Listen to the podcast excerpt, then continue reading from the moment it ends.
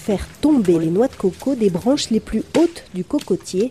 C'est le travail de Lingé, un jeune macaque qui porte une longue laisse et une clochette autour du cou.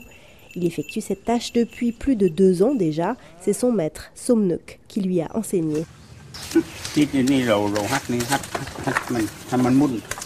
D'abord, je lui apprends à faire tourner la noix de coco. Comme ça, main droite, main gauche, on tourne toujours dans un seul sens jusqu'à ce qu'elle se décroche et elle tombe.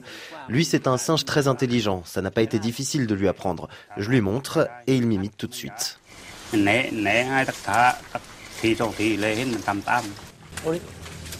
À Surat Thani, dans le sud de la Thaïlande, les cultivateurs utilisent des singes depuis des siècles pour récolter les noix qui sont hors de portée des perches.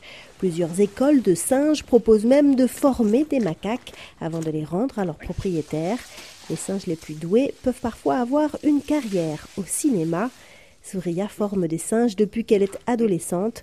Pour elle, ce n'est pas une exploitation de l'animal, mais plutôt une relation d'entraide entre les espèces.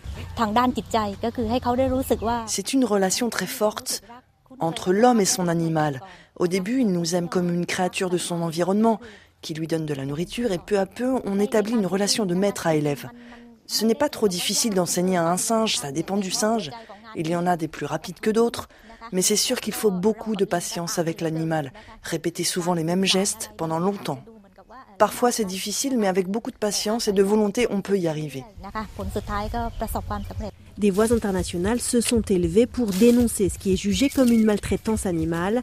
Mais sur le terrain, les petits cultivateurs n'ont pas accès aux fonds nécessaires pour acquérir des machines. Il n'y a donc pas pour eux de réelle alternative. Manier, un petit propriétaire de singes, rappelle qu'il s'agit surtout de nourrir sa famille. C'est très bien que les singes puissent nous aider à faire ce travail, parce que sinon, les noix les plus hautes, on ne pourrait pas les manger. On fait ça pour se nourrir. Par ici, on a besoin de la coco pour manger équilibré. Certains singes aiment bien la compagnie des humains. Depuis toujours, ils ne peuvent pas parler, mais ils comprennent ce qu'on leur dit. Ils ont des capacités.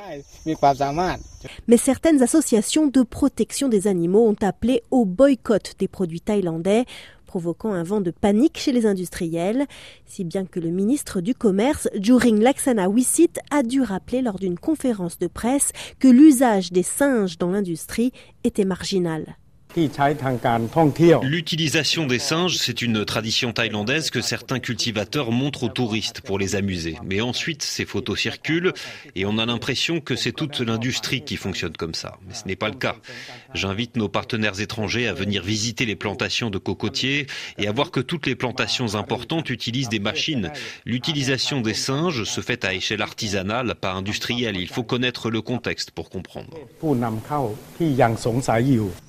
En l'absence de programmes publics d'investissement pour aider les petits cultivateurs à acheter des machines et afin d'éviter de risquer des vies humaines, les singes du sud de la Thaïlande continueront à monter au sommet des arbres pour faire tomber les noix de coco.